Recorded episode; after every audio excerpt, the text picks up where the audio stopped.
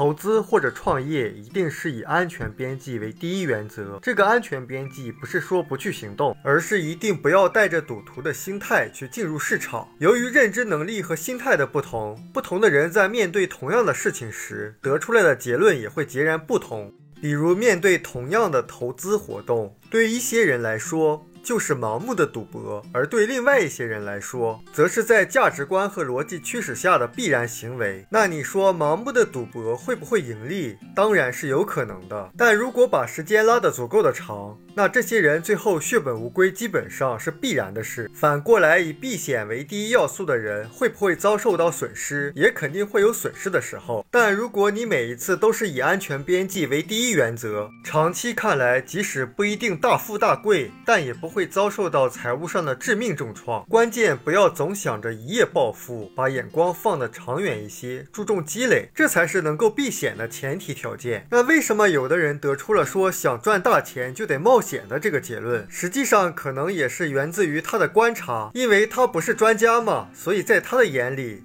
很多行为都是非常冒险的。比如在前景很不明朗的情况下，投入了很多的金钱。作为一个门外汉的他，看到后觉得不合理。那怎么去解释？最后只有两个字，就是冒险。于是他们也像模像样的去模仿起来了，也希望自己通过某一次冒险彻底实现财务自由。但大多数情况下都会事与愿违。最终他们给自己的安慰是什么？说自己运气不好啊，自己这辈子没有发财的命。但实际上，真正断送他们财务自由的原因，恰恰是因为冒险。所以脑子不清晰，仅仅从表面现象去得出结论。后果往往会很严重的。当然，更多的人是因为怕风险，甚至就不行动了，只是做一个旁观者，甚至只是一个评论员。当他们看到一个现象的时候，永远只会停留在旁观和评论的阶段，绝不会仔细思考里面的道理，更不用说把它运用到实践中。但另外一少部分人叫实践者，这个实践不是盲目冲动的投入，而是依靠自己的理性判断，通过学习明白，如果这件事情是正确的，就一定。是要付出诸行动，实践者也会犯错误的，但对于他们来说，不管是正确还是错误，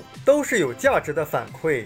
所以从某种程度上来说，那些实践者永远都在进步，永远在积累。这样一来，他们就会了解真正的真实的世界，并且能够更为客观冷静地识别出这个世界中的风险。而对于那些盲目冒险的人，最可怕的并不是这个风险本身。